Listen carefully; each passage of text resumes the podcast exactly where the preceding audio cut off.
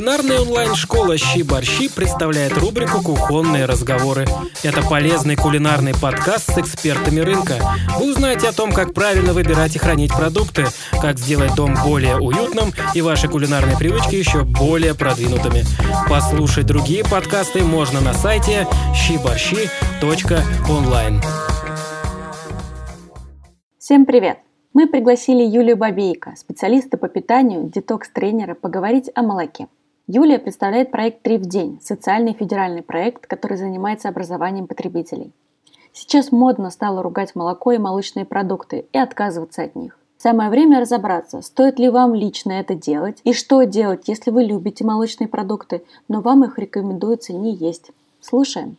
Всем добрый вечер. Меня зовут Алена Гречна. Я основатель кулинарной школы «Щеборщи» и, соответственно, автор наших вебинаров. Сегодня у нас в гостях Юлия Бабейко. Она специалист по питанию, диетолог, которая с нами будет говорить на тему про молоко. Я немножко предыстории веду, почему вообще эта тема возникла. Сейчас стало очень модным ругать молоко, говорить, что молоко пить не надо, надо пить его аналоги, как коцевое молоко, миндальное молоко и так далее. Причем, если начинаешь смотреть, во-первых, это все стоит достаточно дорого. Бутылочка литровая миндального молока стоит, на секундочку, 250 рублей. При этом ты смотришь состав, а там в составе сахар, какие-то крахмалы, еще что-то. Ты начинаешь сильно задумываться, правда ли это альтернатива будет полезнее классического коровьего молока, которые нам знакомы с детства. По этой причине я вдруг случайно в Инстаграме нашла проект «Три в день». Меня очень заинтересовал проект, и, соответственно, я предложила им организовать вебинар, и вот, собственно, Юля сегодня представитель. Юля, это мой первый вопрос. У меня есть блиц короткий, но вот прежде чем мы перейдем к блицу, ответить на вопрос, а что такое проект «Три в день», какая его миссия, кто его организатор и так далее. Да, всем добрый вечер.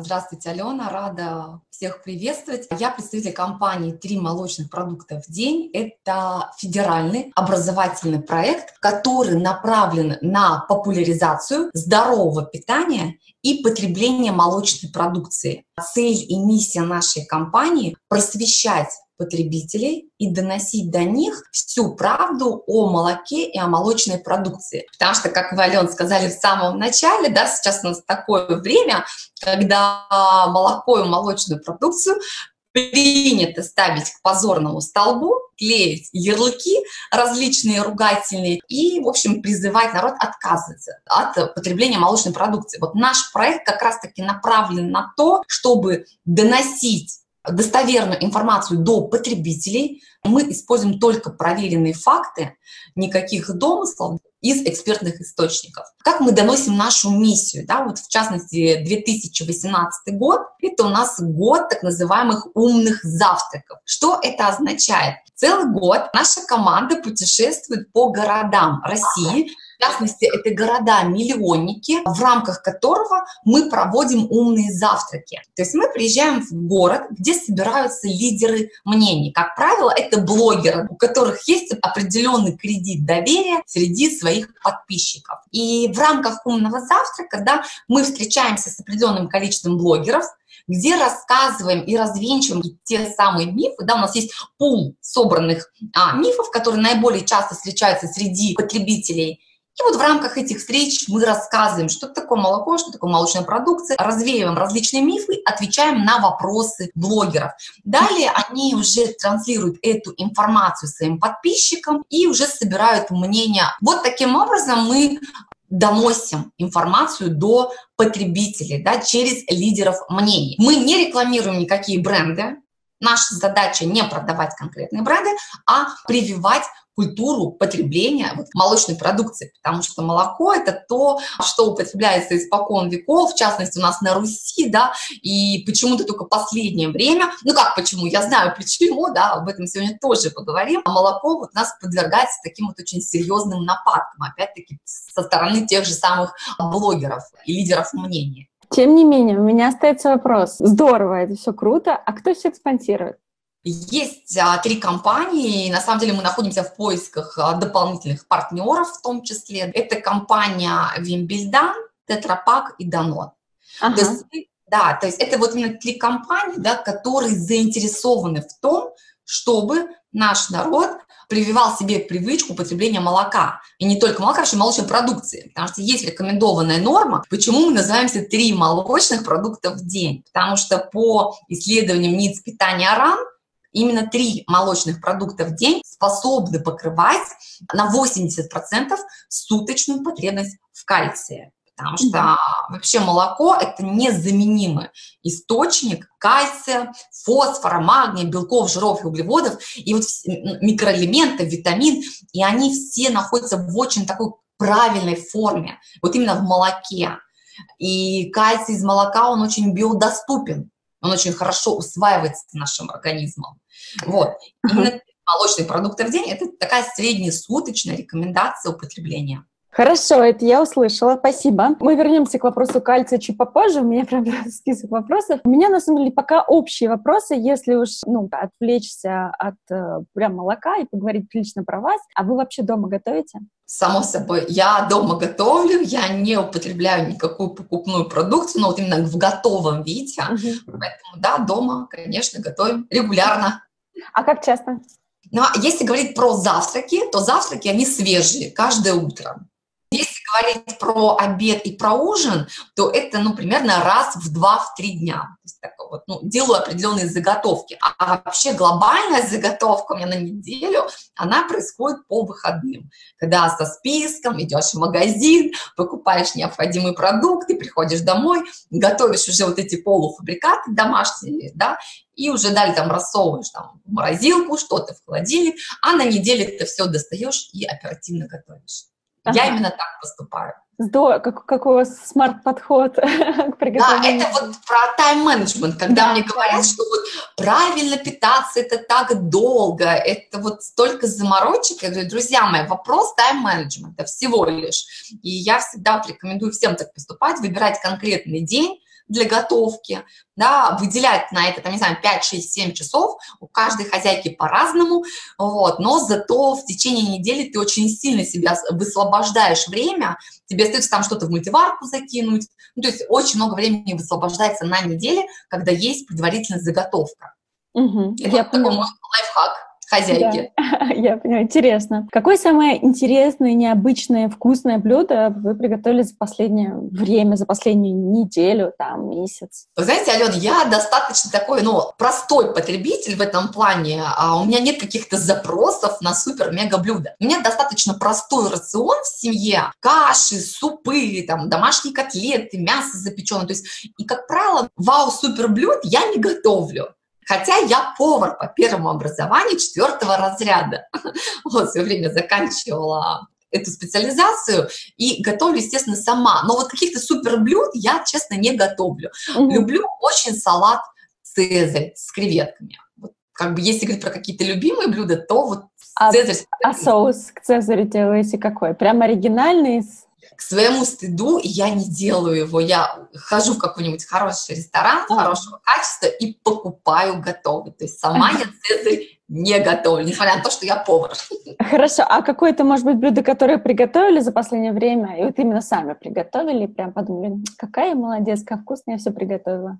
Это есть национальное блюдо, национальная кухня, оно называется блюдо мамалыга. Это ага. вот блюдо молдавской кухни очень вкусное, оно очень жирное, очень такое вкусно-жирное. Там используется, а, ну, условно, как каша из кукурузной муки, которая а, получается достаточно густой консистенции. То есть это, знаете, вот как комочек получается. Непривычная каша, а вот прям такие, ну, твердая она получается. Далее делается зажарка из мяса. Запекается мясо в духовке крупными кусками. Как правило, я беру шею, именно свиную, да, что такая более жирная. Далее на сале домашнем топятся шкварки, жарятся яйца. Брынзы со сметаной – это просто, вот знаете, такая смесь получается очень жирное. Я, конечно, использую это блюдо очень редко. Оно невероятно вкусное, но невероятно жирное. Поэтому я крайне редко его готовлю, но вот буквально вчера, в воскресный день, приезжали гости, мы очень так мило посидели, вот поели вот этой мамалыги.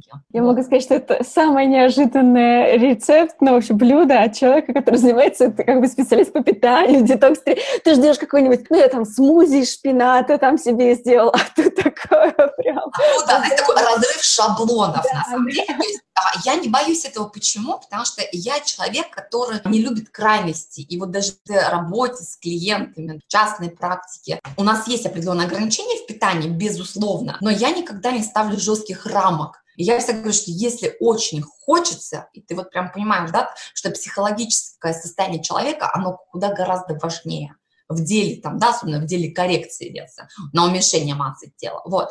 Поэтому для меня куда гораздо важнее психологическое состояние человека. И если раз, там, я не знаю, в две недели человек съест какое-то свое любимое блюдо, но он получит от этого моральный кайф, да и на здоровье. Могу по практике сказать, что негативным образом это не повлияет. Поэтому мой такой рецепт не ППшного блюда, да, который вот рвет все шаблоны, возможно, представления о том, как должен питаться нутрициолог там, и детокс-тренер.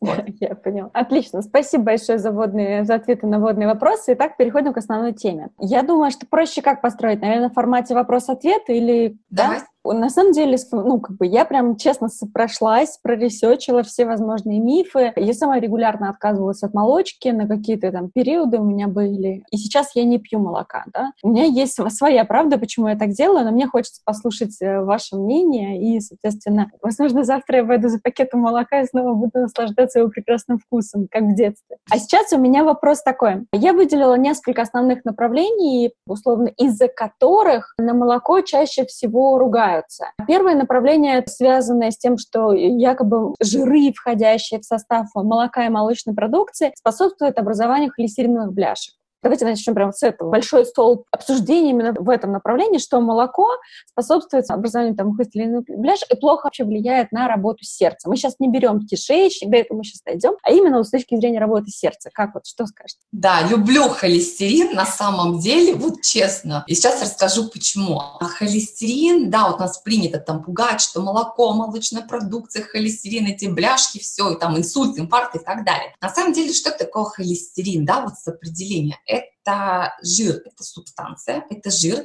и холестерин – это прародитель всех гормонов в человеческом организме.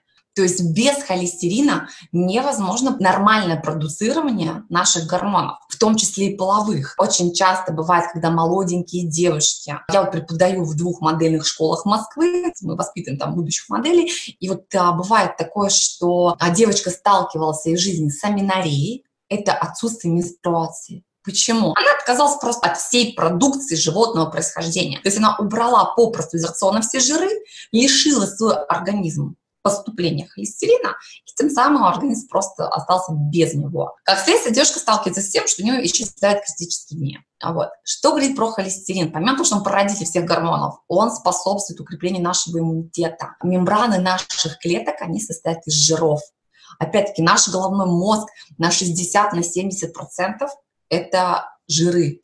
Поэтому нам без жира, без холестерина ни в коем случае нельзя. И это настолько важный компонент, что наша печень сама его продуцирует на 80%.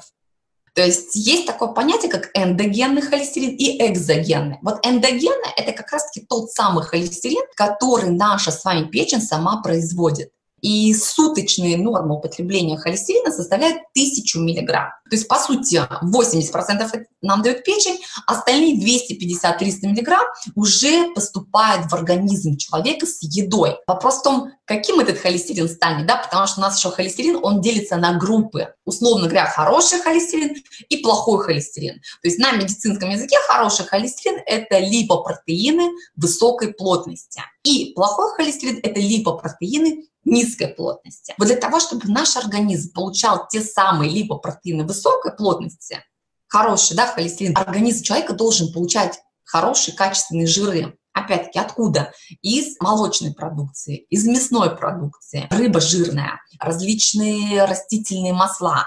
Если говорить про растительный источник поступления холестерина, то это орехи, сюда опять-таки тоже масла уходят и различные семена. Поэтому говорить о том, что в молоке содержится очень много холестерина, это неправильно. Да, в молоке и в молочной продукции есть холестерин, но его там настолько мало, что навредить своему организму совершенно невозможно.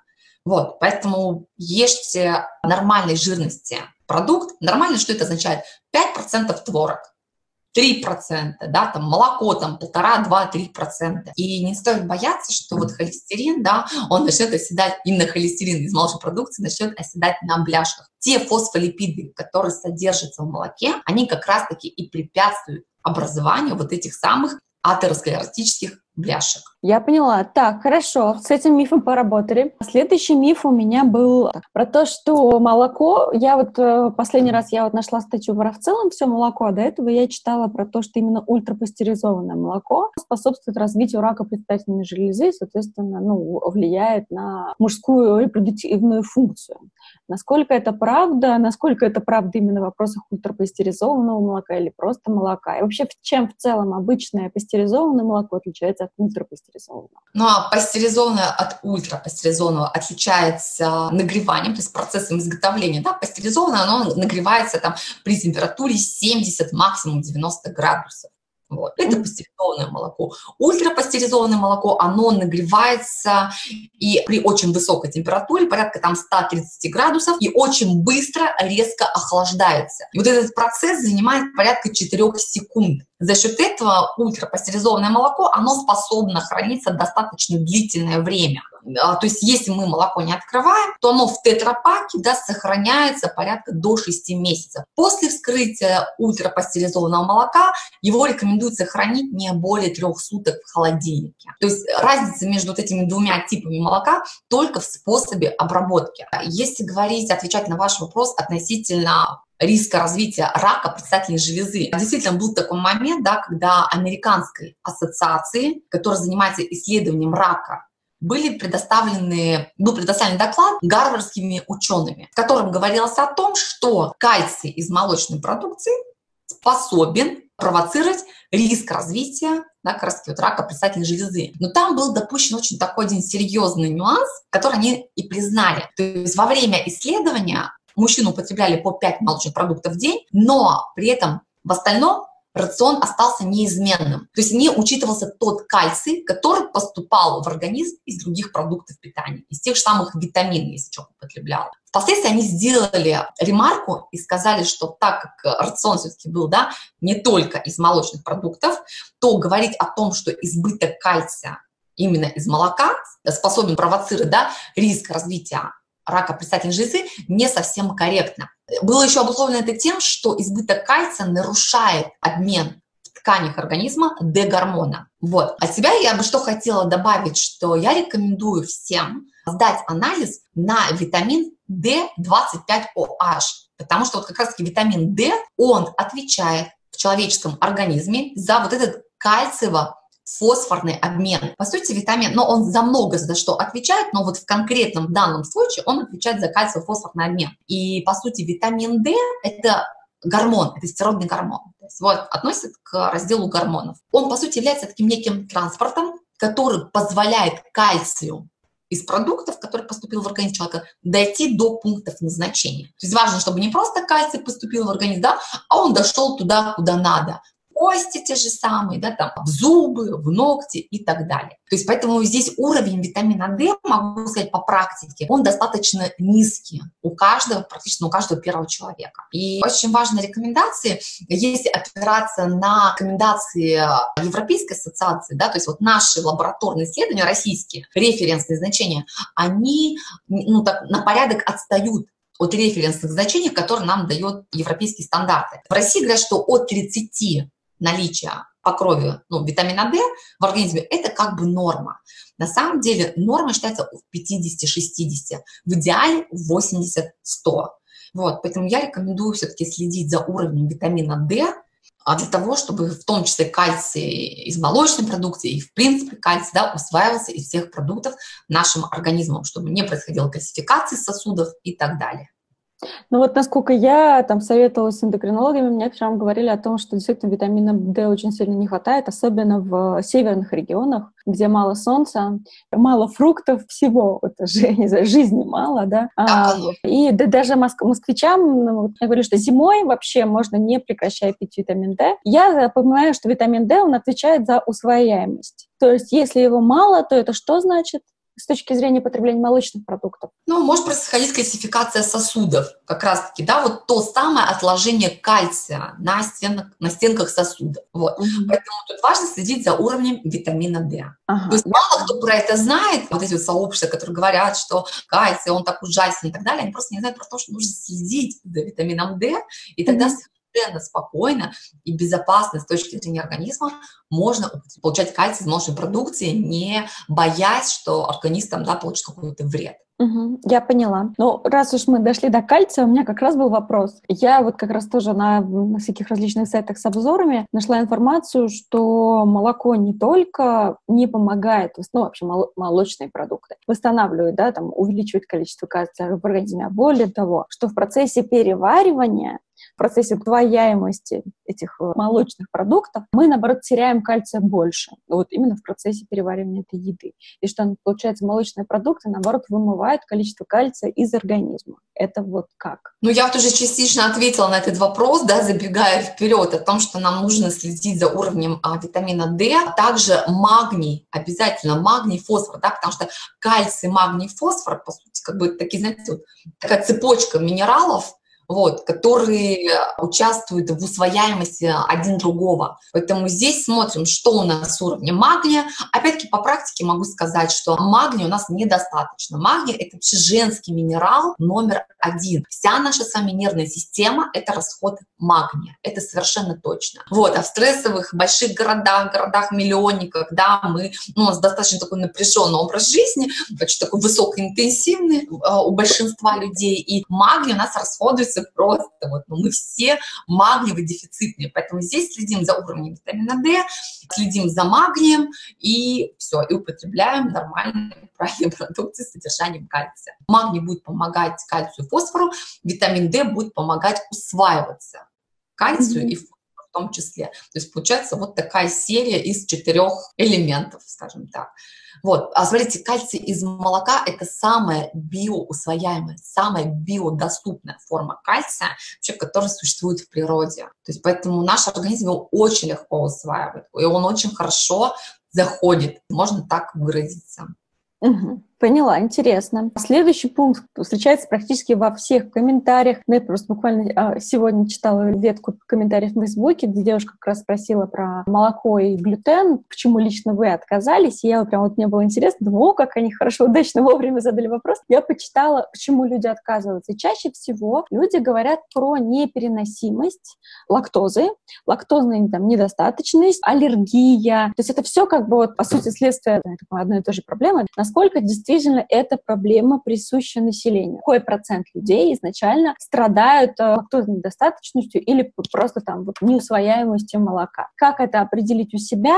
Что делать? Хороший вопрос. Действительно, это так. И лактозная недостаточность, лактазная, да, она существует двух типов. То есть есть врожденная, когда вот ребеночек родился, у него в принципе отсутствует фермент, который расщепляет молочный сахар. Таких людей меньшинство. И есть вторичная непереносимость, лактозы. И большинство людей как раз таки относятся ко второй категории, да, это порядка 95%. Это отсутствие в должной мере фермента лактазы, который расщепляет лактозу молочный сахар. У нас лактаза, вот этот фермент, вырабатывается в стенках тонкого кишечника. И его вырабатывается либо недостаточно, и как следствие человек испытывает да, вот все эти негативные последствия от употребления молока, или же его вообще, ну, то есть либо минимум какой-то вырабатывается, либо вырабатывается плохо. Почему это происходит? То есть нужно копать в сторону кишечника и смотреть, насколько корректно работает кишечник у человека. Опять-таки, основываясь на своей практике, могу сказать, что у большинства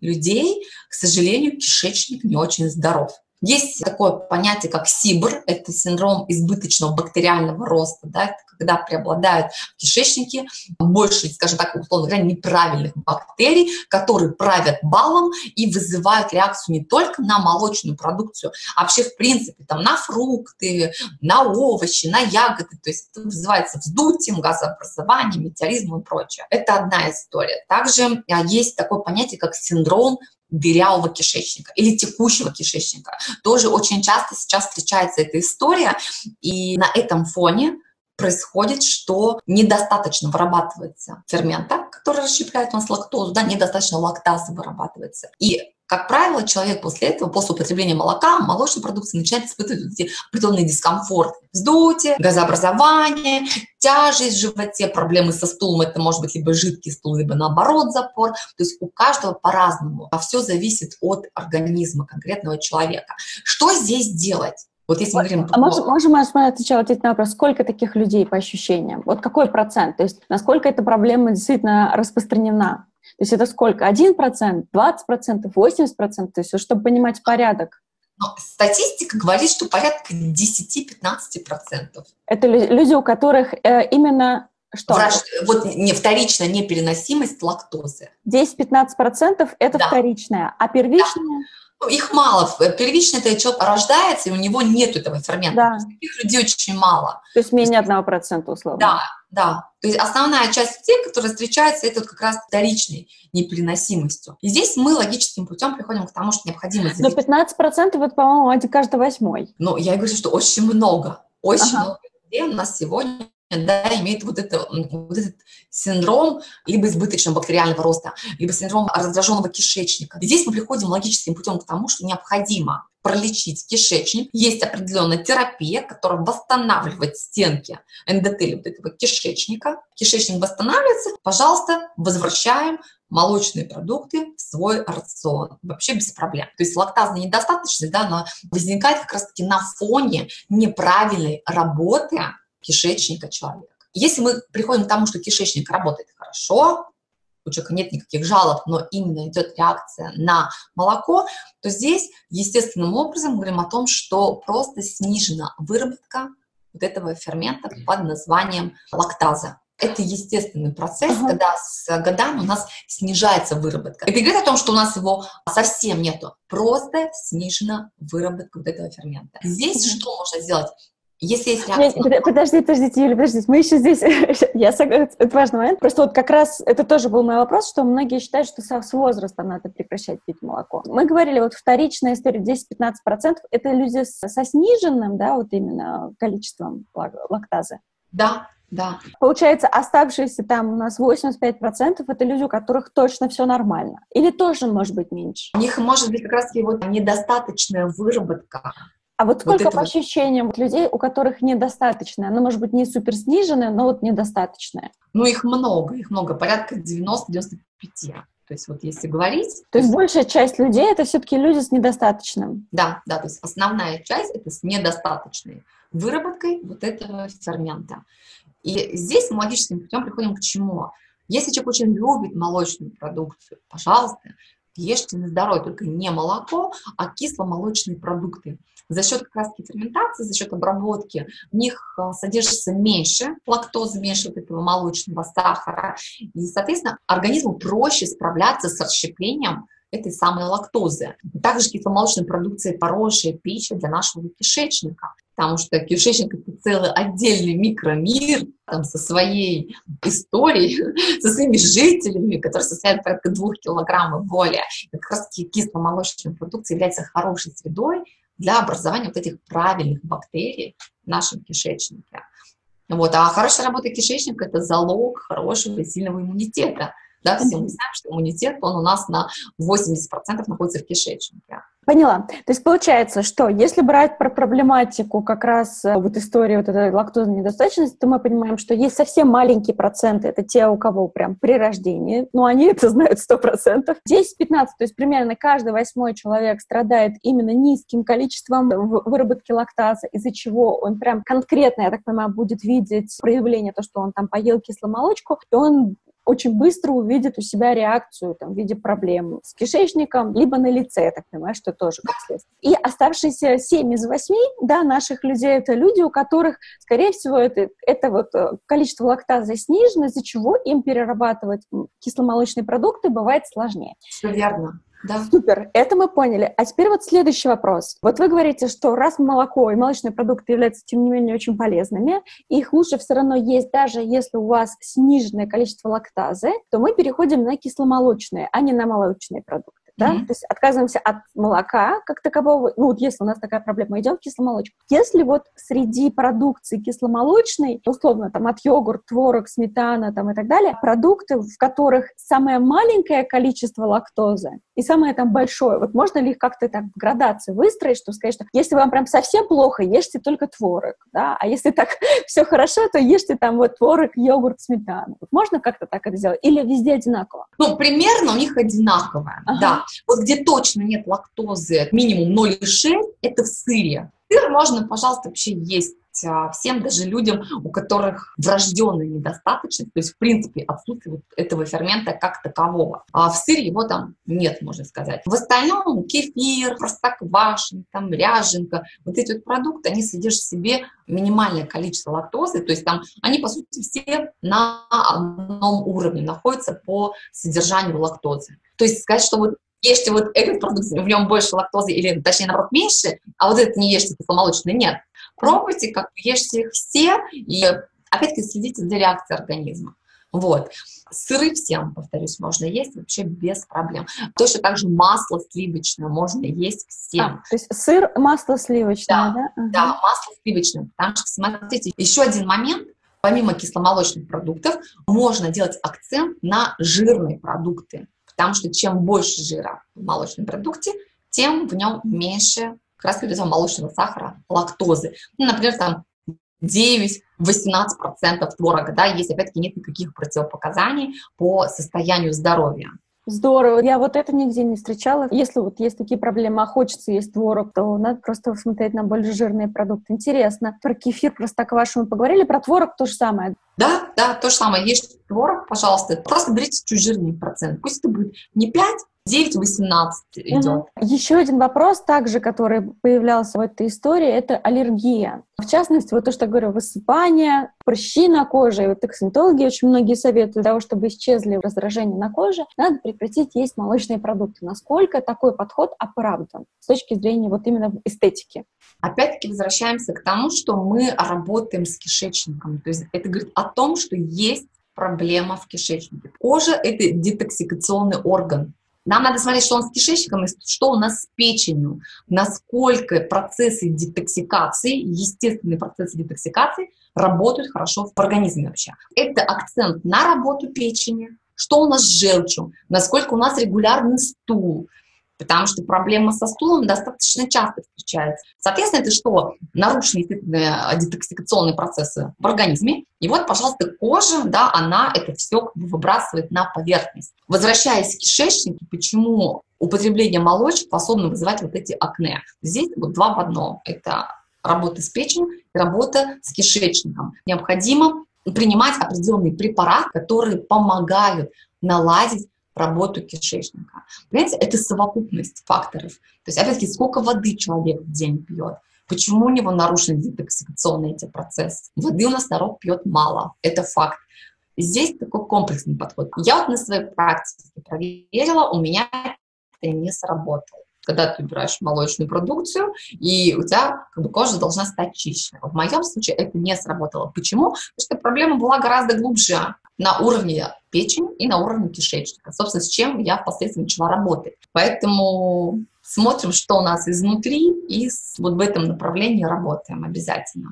Хорошо, спасибо большое за ответ. Здесь стало все более прозрачно, понятно. С точки зрения казина, очень многие вообще ругаются на казеин, который входит в состав молока. Что вы вот скажете на это? Насколько это действительно опасный зверь? Стоит ли нам на это обращать внимание? Как он там переваривается, нет? Казин — это белок, это основной белок молока, молочной продукции. У него достаточно длительный процесс расщепления в организме, да, за счет чего его любят люди, которые занимаются серьезным спортом. Те, кто интенсивно занимается, не знаю, 4-5 раз в неделю, возможно, атлеты, которые профессионально к спорту готовятся, да, они любят казеин за счет того, что вот этот длительный белок, он работает на восстановление мышечного волокна, который повреждается во время занятий ну, от больших физических нагрузок. Поэтому в этом плане так очень любим многими спортсменами, там, атлетами, либо людьми, которые просто профессионально, ну, серьезно занимаются спортом, да,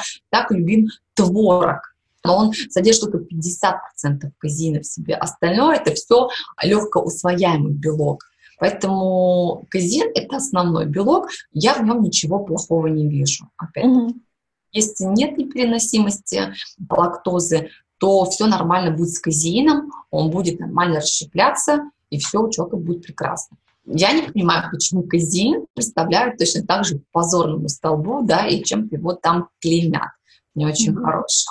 Интересно, на какие факторы стоит вот прям прислушиваться, чтобы понять, там нормально перевариваются молочные, кисломолочные продукты или нет? Что является действительно маркером того, что у тебя проблема, и срочно там подумай хотя бы, задумайся, вот что из этого? Есть два пути. Первый путь – самый простой полевой метод. С утра выпиваем натощак стакан молока и смотрим за реакцией. Что у нас происходит? Бурлит, журчит, у нас дискомфорт в кишечнике, возможно, газообразование, вздутие, стул жидкий может быть, либо наоборот в этот день случится запор у человека, если у него до этого стул как бы был хороший, да, как бы у него не было с этим проблем. Потому что с одного, ну, если просто выпить стакан молока, то на лице пришел тут же не выскочит. Но со стороны ЖКТ будут именно вот такие да, реакции. Это самый такой простой базовый метод. Можно пойти в лабораторию и сдать генетический тест угу. который покажет, что в организме у человека происходит. У него есть частичная непереносимость, у него есть стопроцентная непереносимость, или у него вообще все хорошо, и он может совершенно спокойно есть молочную продукцию. Вот. Это вот второй метод. Сейчас эти тесты делают, они стоят относительно недорого, но в этом случае человек получает лабораторное подтверждение того, что у него происходит э, в организме, какая реакция организма на молочную продукцию. Да, вот я как человек, который работает с анализами, как специалист, я всегда говорю, что мы лечим не анализы. Мы смотрим симптоматику человека. Это куда гораздо важнее. Не нужно вписываться вот в какие-то рамки лабораторные и ориентироваться только на них. Тоже есть погрешность определенная, может быть, она не исключена в лаборатории. И если у человека, предположим, по генетическому тесту ему выдается результат, что у него um, частично непереносимость там, или явная непереносимость, но при этом человек употребляет молочную продукцию, у него все хорошо со стороны организма, то зачем ему прекращать употреблять продукцию, если он ее любит? Ну, как бы это неразумно. Поэтому здесь я предлагаю всегда ориентироваться именно на самочувствие. То есть симптоматика, она первична, потому что если не смотреть Э, генетический тест на молочную продукцию, а уходить просто вот в анализы, да, человеческие по опыту могу сказать, что бывает, что анализы идеальные. Ну, по каким-то определенным критериям, да, все круто. Но человек мне описывает симптоматику, по которой я понимаю, что здесь в организме есть определенный дисбаланс. Мы над этим дисбалансом работаем, если проводить некую такую аналогию. Угу. Так, спасибо большое. Здесь тоже стало понятнее. То есть смотрим на свои ощущения, пытаемся понять, как именно у нас. Да, прислушаемся к своему организму и уже как бы смотрим, что дальше. Еще один коварный вопрос – это антибиотики.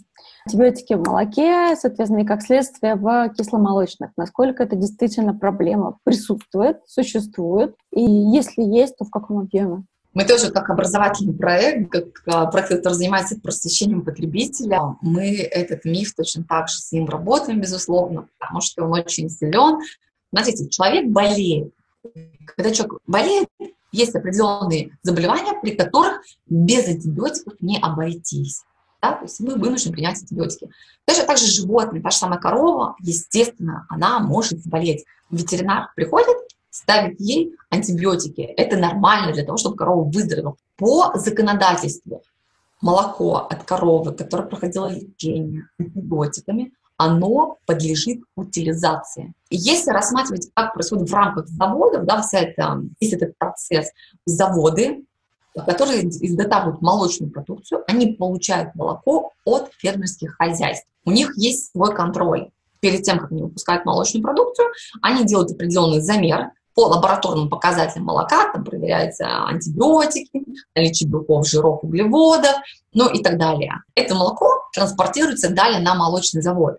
При приемке на молочном заводе точно так же сидят лаборанты, которые проверяют, снимают пробу и проверяют молоко на наличие всех этих посторонних факторов, которых не должно быть, да, и на наличие красов, жиров, водов. Фермерским хозяйствам по определению просто ну, невыгодно, экономически нецелесообразно изначально отдавать молоко от коровы, которая лечилась антибиотиками. Что он знает, что на заводе это молоко просто развернут и обратно к фермерам отвезут это убытки, это существенные убытки, это испорченная репутация фермера, да, и так далее. Поэтому убытки настолько большие, что лучше не рисковать. Это молоко подлежит утилизации по законодательству. Поэтому бояться антибиотиков в молоке ну, не стоит, если вы покупаете молоко от проверенных поставщиков в магазине, в полке, то можете быть уверены, что это молоко проходит всю вот эту необходимую проверку для того, чтобы исключить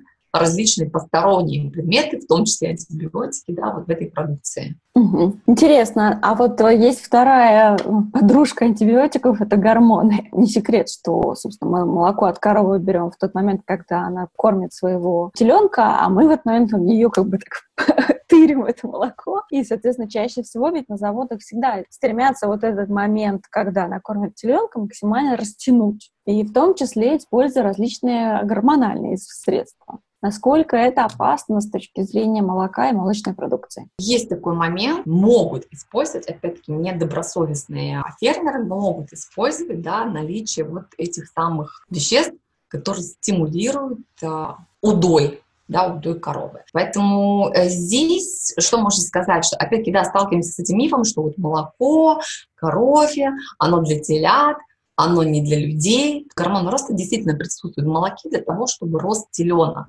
да, чтобы он из теленка превращался в полноценное животное, во взрослое, да, скажем так, животное. Вот, поэтому если человек употребляет 2-3 молочных продукта в день, бояться влияния вот этого гормона роста, я считаю, что бессмысленно. По той причине, что есть определенные заболевания, при которых рекомендуется исключить молочную продукцию, либо очень сильно минимизировать ее.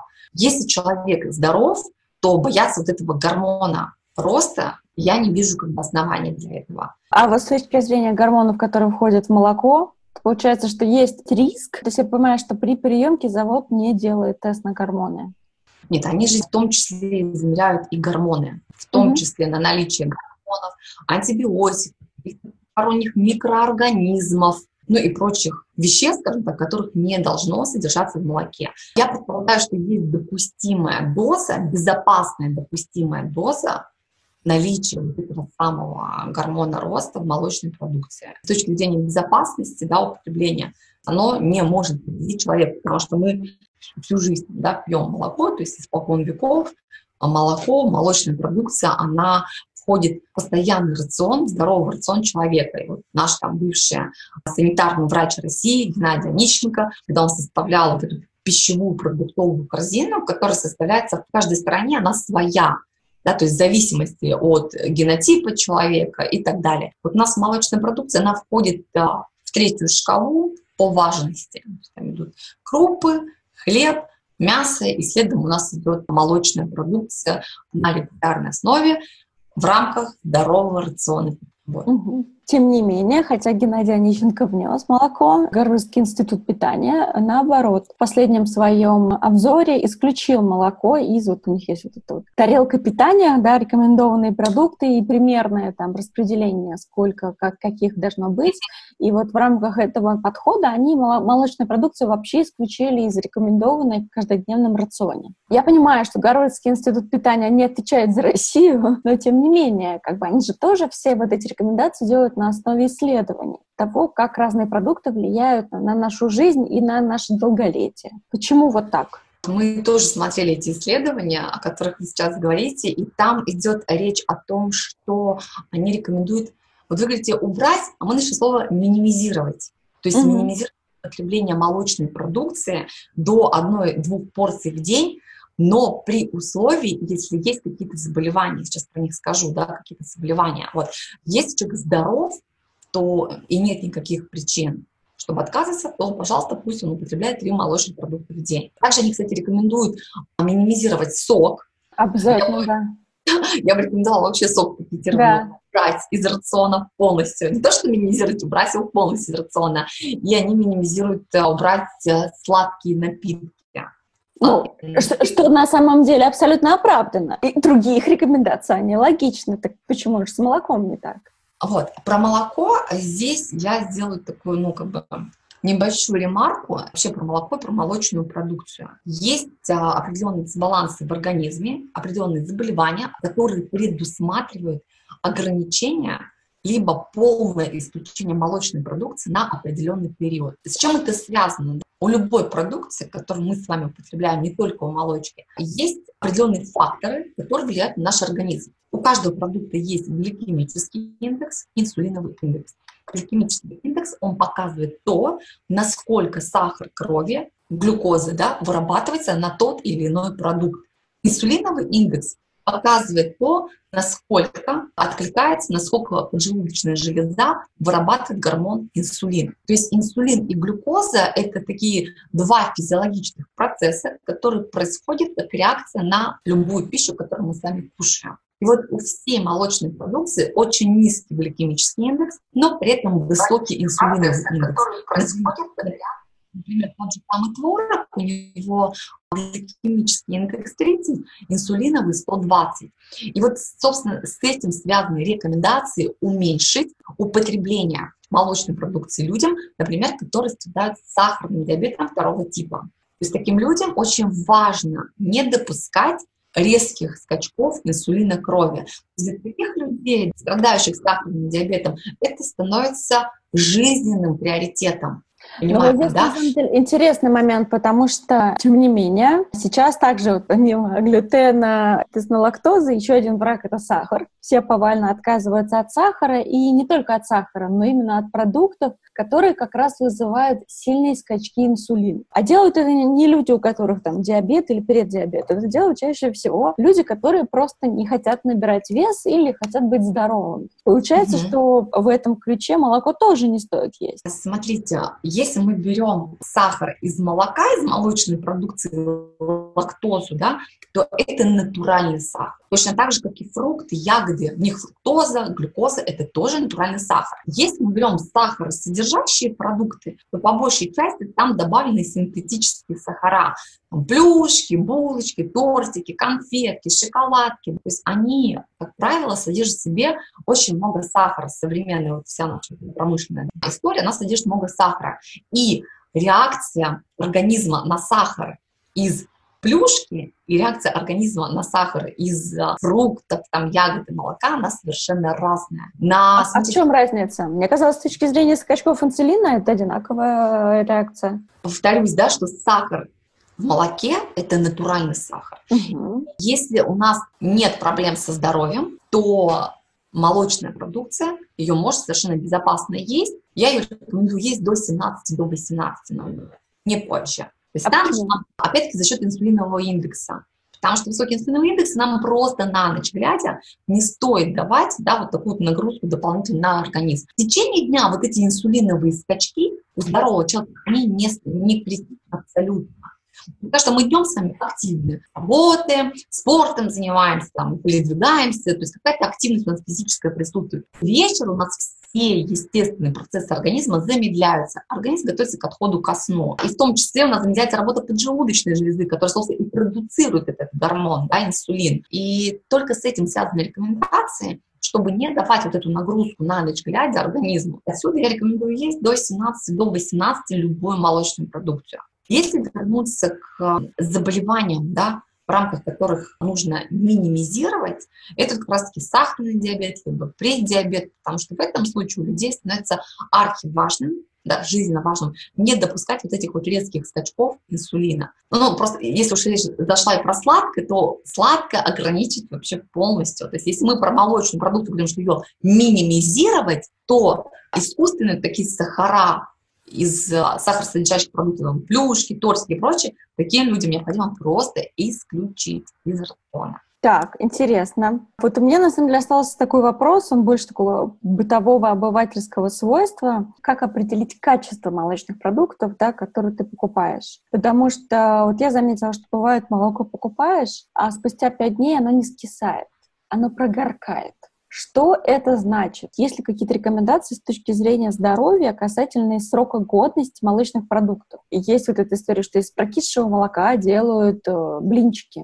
Соответственно, из загулявшего кефира можно сделать творожок домашний. Насколько вот такое использование, то есть вот с точки первого вопроса у меня про качество, да, а второй вопрос продлевать жизнь подпорченным молочным продуктом, насколько это безопасно? Давайте со второго вопроса. Да. Вот считайте, что скисшее молоко, да, вот как принято в большинстве случаев это там с кислым молоко, ты там делаешь или творог там и так далее. То есть это неправильно с точки зрения продукции. То есть это неправильный метод, скажем так, изготовления. То есть рекомендуется покупать специальные там либо вида лактобактерии, да, если человек хочет заниматься а, и есть домашнего сквашивания продуктов, рекомендуется покупать самому определенные, да, вот эти вот элементы и уже самому сквашивать. Либо можно добавить ложку сметаны, если не ошибаюсь, потому что я не технолог, молочных продуктов. И здесь я могу немножечко... Меня здесь интересует не с точки зрения технологии, а с точки зрения, есть ли в этом какой-то вред для здоровья. То, что ты ешь продукты, по сути, у которых вышел срок годности. Но здесь что? Можно получить расстройство со стороны ЖКТ. То есть вот mm-hmm самая такая классическая история, можно получить не очень положительную реакцию со стороны кишечника, которая может отобразиться, ну, опять тем же самым стулом, либо жидким, либо запором, метеоризмом, вздутием и так далее. Вплоть до головных болей, может быть. Если мы говорим с точки зрения здоровья, насколько это хорошо или плохо. Если с точки зрения технологии производства, то здесь уже рекомендуется, да, как я сказала, вот, э, покупать специальные микроорганизмы, которые сглашивают.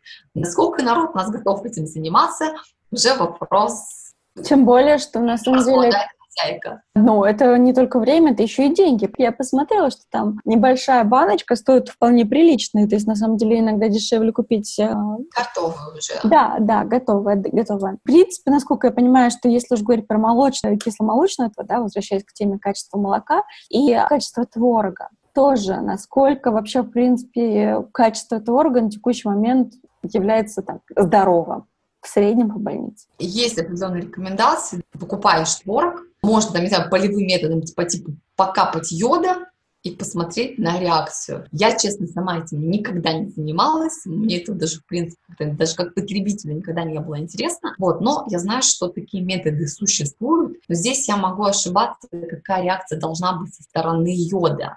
То есть вот там йод определенным цветом окрашивает, вот, и это э, говорит о том, что либо творог хороший, либо творог не очень хороший. Я здесь, как потребитель, если посмотреть, да, то я рекомендую просто брать проверенных производителей, которые ну, как производят... Вот как их проверить? Чтобы они стали проверенными, их же нужно как-то проверить. А есть у нас Росконтроль, если не ошибаюсь, сайт такой, да, в, да. в, в рамках которого можно забить определенного производителя, и который тебе покажет, все ли да. в порядке с этим продуктом. Это касается не только молочной продукции, это касается вообще любой продукции, которую мы покупаем в магазине. Да, вот. да, да. Добить данные, посмотреть, что нам выдает Росконтроль. Если Росконтроль говорит, что все ок, пожалуйста, покупаем, совершенно не боимся. То есть это можно скачать там приложение себе в телефон, даже не отходя, что называется, от кассы, да, 30 секунд набиваешь, смотришь результаты и покупаешь. Здесь только такие методы могу рекомендовать. Угу. Хорошо, Юля, спасибо вам большое. Так, я сейчас посмотрю, у меня вроде как основная часть вопросов закончилась касательно молока. Я сейчас спрашиваю там у ребят, кто смотрит, если есть какие-то вопросы, на которые, соответственно, хотелось бы, чтобы мы ответили, а мы их не затронули, не ответили, задавайте. Я сейчас слежу за чатиком. У меня остались вопросы касательно тогда уже не не молочного, а история вот про вас. Как лично вы учитесь кулинарии и учитесь ли вы? Как я уже говорила, да, по первому образованию так получилось, что я повар четвертого разряда, готовлю я все сама. В этом плане я человек очень как бы не замороченный. У меня нету книжек кулинарных дома, там, может, одна когда-то покупалась, где-то пылится. То есть я в этом плане обращаюсь всегда там в Яндекс, либо Google. То есть если вот что-то надоело, хочется какого-то разнообразия, то Google в помощь. То есть я набиваю там вкусный обед, что-то что такое, да, из этой серии. И мне как бы поисковик выдает различные разнообразные блюда.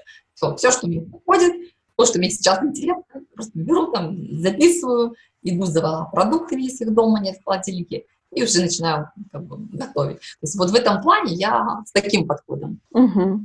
Так, хорошо, спасибо. Второй вопрос. Может быть, есть какое-то любимое блюдо, рецепт которого вы можете рассказать? Может быть, оно с молоком как-то связано? Рассказать нашим слушателям. Я люблю очень сильно сырники. Прям вот люблю, обожаю, но я их сама не готовлю. А зря. Да. А я знаю, что они готовятся очень просто. Вот очень просто. Но у меня тут на районе открылся шикарнейший магазин, куда мне вот просто дойти два шага, и мне проще дойти до магазина, чем их самой приготовить. Как бы там самое проверенное качество, магазин хорошего класса. Но вот я могу там купить на завтрак себе сырник. Поэтому в этом плане, да, я не такая вот прям вот хозяйка-хозяйка, которая любит постоянно стоять, что-то варить, готовить.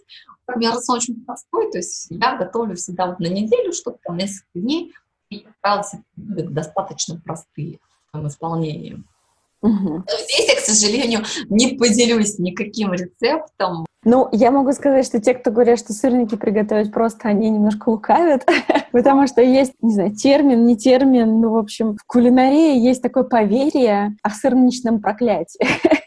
Это, конечно, шутка такая небольшая, но тем не менее, что есть вот так, как бы, что все кулинары делятся на два типа. На тех, у кого сырники получается прям вот сразу сходу. Человек берет просто берет пачку творога, первый попавшийся рецепт, творог, яйцо, мука, сахар смешал, все идеальное, вкусное, и на сковородке себя ведут как надо, легко жарится, легко переваривается, все просто как пошло. А вот есть люди, у которых вот они с первого раза не получились, и дальше это долгие-долгие-долгие мытарства в поисках идеального рецепта. Поэтому Видимо, вам рассказывали про сырники люди, которые... Да, у меня такая история, у меня такая история была, про которую вы сейчас рассказываете, с блинами. Вот первым комом, второй, пока вы говорили, я вспомнила, что мое первое блюдо, которое я приготовила, это а, мне было 6 лет, я приготовила оладушки. Как сейчас помню, да, вот оладушки жарила на плите, тесто там как-то надбесила, ну, понятно, что с помощью мамы, но я была тогда очень важная, я помню, приготовила в 6 лет эти оладушки, почувствовала себя мега взрослой. Да. Вспомнился. здорово, здорово. Так, я сейчас смотрю, по-моему, вопросов больше нет. Так, вот, нет спрашивает, белок казеин в процессе пищеварения распадается на казоморфины, опиативные вещества. Следовательно, молочные продукты оказывают наркоподобный эффект на наш мозг. Что скажете по этому поводу?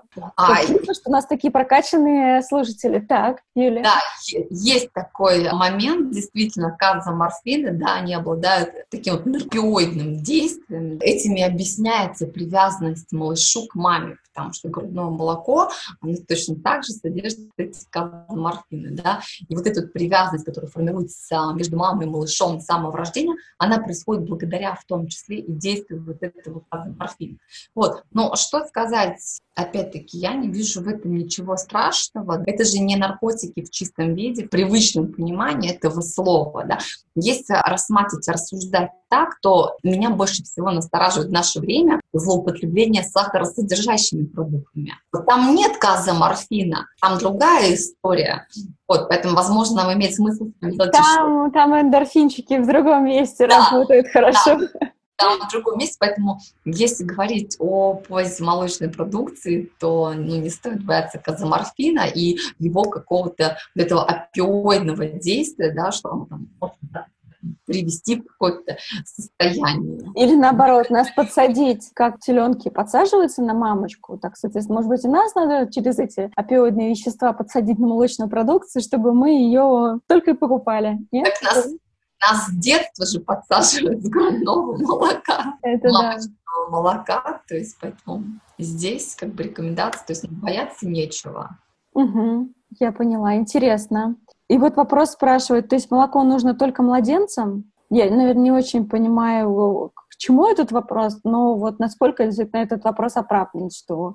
Да, молоко... я да, да, но есть такой момент, опять-таки, да, мы сегодня часто встречаем, что молоко, оно нужно только детям, да, пейте детям молоко, будете здоровы. Помню, да, вот там плакаты в Советском Союзе, где там еще были, их застал. Это объясняется тем, той самой пропагандой, которую мы сейчас наблюдаем. В этой пропаганде задействованы определенные группы лиц, которые лоббируют э, интересы чаще всего растительного молока, которое даже не молоко. Сравнивать миндальное, овсяное, соевое молоко с коровьим молоком это ну, диаметрально противоположные вещи. Потому что нет в том же самом, условно соевом молоке того набора белков, жиров, углеводов, вот полного вот этого аминокислотного профиля, нет ни в одном растительном молоке. Поэтому вся вот это вот, все вот это лобби, которое происходит со стороны растительного молока, да, оно носит именно характер и говорит о том, что взрослое молоко не нужно но ну, вот, как бы, вот нужно детям для того, чтобы взрастить, кормить, далее, да, там уже как бы ребенок входит во взрослую жизнь. Они этим самым оправдывают и лоббируют интерес именно растительного молока. Вот. Но мы на протяжении всего часа я рассказывала, насколько важна вообще молочная продукция в жизни современного человека. Если нет никаких противопоказаний по здоровью, если нет никакой реакции со стороны организма ешьте на здоровье, нормальной жирности молочные продукты, кисломолочные продукты, творог, масло сливочное, простоквашино. Единственное, что я рекомендую, это делать только 18 18 даже здоровым людям, дабы не допускать вот ненужной такой дополнительной работы поджелудочной железы преддверии ну, как но Надеюсь... будут, будут все-таки какие-то ограничения, связанные именно с возрастом, ну что там, не знаю, после там 60 лучше вообще отказаться от молока, именно вот связанные с тем, что мы говорили в самом начале, с низкой вот э, выработкой, э, соответственно, лактазы. Будут ли какие-то такие ограничения? Есть ли они? Есть момент, говорят, что вот необходимо, да, там после 40 лет ограничивать, да, молоко. Опять-таки, почему? Потому что после 40, и в особенности у женщин, чем ближе климактерический возраст, да, наступает, тем выше риск развития остеопороза. А остеопороз – это как раз вымывание кальция из костей. Почему вымывается кальций из костей? Почему он не усваивается организмом? Уже говорила, важно следить за наличием витамина D, чтобы у нас был должный уровень того, чтобы происходило нормально кальциевый фосфорный обмен, чтобы кальций доходил туда, куда нужно, там, собственно, и оставался. Вот, поэтому после 40 лет такие же рекомендации следить за уровнем витамина D, следить за уровнем магния в организме, да, что с ним происходит, для того, чтобы обеспечивать правильную вот эту работу кальция и фосфора. Угу. Да. Поняла, спасибо. Ну что, я собираю последний вопрос, а пока я сейчас быстренько пройдусь по саммари вещей, про которые мы поговорили. Да, мы говорили про то, что действительно есть небольшой процент, порядка 10-15% это люди, у которых есть выраженная лактазная недостаточность. Большая часть оставшаяся, соответственно, 85% это люди, у которых в зависимости там, от типа человека, да, то есть это уже все индивидуально, может быть небольшое сниженное количество выработки лактазы, да, соответственно, у кого-то чуть больше, у кого-то чуть меньше, но такое здесь это может присутствовать. Да. Поэтому самый правильный подход в этом смысле прислушиваться к себе. Можно, конечно, пойти сдать анализы, но лучше всего прислушаться к себе, как вот был пример, выпить стакан натощак молока и посмотреть, как, собственно, наш желудочно-кишечный тракт отреагировал на этот стакан молока. Это будет самый лучший тест, да, маркер того, что, что у нас усваивается, что нет. Да, также говорили про то, что за усвояемость молока отвечают дополнительные витамины D, магний и фосфор. Соответственно, для того, чтобы все продукты правильно переваривались, нужно следить за их количеством. А что, в принципе, в, именно в молочной продукции есть самый легко усваиваемый кальций, который проще всего получить с точки зрения питания. Также мы говорили про то, что если уж вы понимаете, что у вас есть определенные сложности с тем, как усваивается молочная молочная продукция в организме, а вы, тем не менее, понимаете, что вы хотите продолжать ее есть, в этом случае лучше сконцентрироваться на сыре и сливочном масле, потому что в них самая низкая концентрация лактозы. И кефир и другие продукты лучше тогда есть в более жирных вариантах, потому что чем больше жира в организме, ой, не в организме, в продукте, тем меньше количество лактозы. Вроде мы все обсудили, вопросов больше нет. Юля, спасибо вам большое. Я, конечно, сегодня сидела и слушала и думала, боже мой, мы же вроде кулинарная школа, а говорим про такие медицинские вещи. Но, с другой стороны, мне кажется, это важно понимать, потому что неважно, покупаем мы продукты готовые или же мы их сами приготавливаем, там, используем те же там, молоко, творог в процессе приготовления, мы должны понимать, что мы используем. На самом деле, вот мне кажется, сегодня основной лейтмотив всего нашего разговора — это осознанность, да, все равно. Осознанность, слушать себя, как у тебя. Не, не надо слушать всяких блогеров, гуру, экспертов, косметологов, которые говорят, исключи просто потому, что все так говорят. Нет, сначала надо понять, как лично у меня этот продукт усваивается, насколько мой рацион готов даже банально к тому, чтобы я его исключил, да, потому что если у вас изначально очень широкая линейка продуктов, которые вы используете, вы разные типы птиц используете, разное мясо, много едите рыбы, то, в принципе, в этом случае исключение там молочной продукции, она не скажется на рационе. На самом деле, чаще всего, вот та проблема, с которой мы чаще всего сталкиваемся, то, что у людей очень узкая линейка продуктов. То есть едят да. птицу, едят ну, да, курица, свинина, реже покупается говядина. И на этом все. Да, то есть, да совершенно верно. Рыба... Очень ограниченная продукция. Красиво. Да, и рыба там из серии естся там один-два раза в месяц. И в этом смысле, если вы еще будете и от молока отказываться, то мы понимаем, что мы на самом деле мы как бы свое питание делаем нездоровым, погоне со здоровьем. Поэтому, да, мне кажется, что вот эта тема осознанности, про которую там вот, линии прошла через весь разговор, она здесь важна, и вот про витамины, в том числе, да, думать не о конкретном продукте, а о комплексе, как все это влияет. Спасибо вам большое, мне кажется, было очень полезно, интересно, я надеюсь, что тоже. Я ко всем всем слушателям обращаюсь. Пожалуйста, если вы это еще не делали, найдите 5 минут, зайдите к нам на страницу на Фейсбуке, мы пришлем ссылку и оставьте отзыв на этот вебинар. Расскажите, вам понравилось, не понравилось. В принципе, в любой момент можете сделать также в чате, написать нам на почту, в постах в социальных сетях, в директе, где угодно, да. Нам важно понимать, насколько наши разговоры, то, что мы, те вопросы, которые мы поднимаем, у вас откликаются, насколько вы, в принципе, довольны. Потому что в конечном итоге, ну, я, конечно, получу большое удовольствие от общения с Юлей, но, тем не менее, вебинары мы делаем для вас. Поэтому нам важно ваш отклик, ваше мнение. Спасибо вам большое, Юля. Я желаю хорошего вечера. Вот. Благодарю вас, да, Алена, за приглашение, благодарю слушателей. Буду рада почитать отзывы. Если есть какие-то комментарии, замечания конструктивные, я всегда очень адекватно на них реагирую, поэтому угу. пишите. Благодарю вас, да, хорошего вечера. Да, взаимно, Юлия. Все, до свидания. Спасибо. Итак, что нам удалось выяснить из этого подкаста? Есть несколько факторов, которые действительно негативно влияют на усвоение молочных продуктов. Это выраженная лактазная недостаточность, которая на самом деле всего у 10-15% людей. Дефицит витамина D, магния и фосфора, сниженное количество выработки лактазы и диабет или преддиабет. Как вам можно понять, можно ли есть вам молоко и молочные продукты? Как вариант, выпейте стакан молока натощак и посмотрите на реакцию организма. В случае дискомфорта сдайте уже тогда анализы и посоветуйтесь с врачом. Зачастую проблему можно решить просто приемом витаминов или настройкой работы кишечника. Если есть небольшие сложности с усвоением молока, но вы не готовы отказываться от молочных продуктов, то отдайте предпочтение более жирным их вариантам. Сыр, масло, творог, йогурт. Чем выше содержание жира в продукте, тем ниже содержание лактозы, и тем проще этот продукт у вас усваивается. Ну что, было полезно? Помогите нам, пожалуйста, развивать наши подкасты оставляя отзыв о прослушанном на странице facebook.com чтобы мы понимали, что мы делаем что-то полезное и нужное для вас. Это очень важно нам знать. Ну и до встречи на новых выпусках.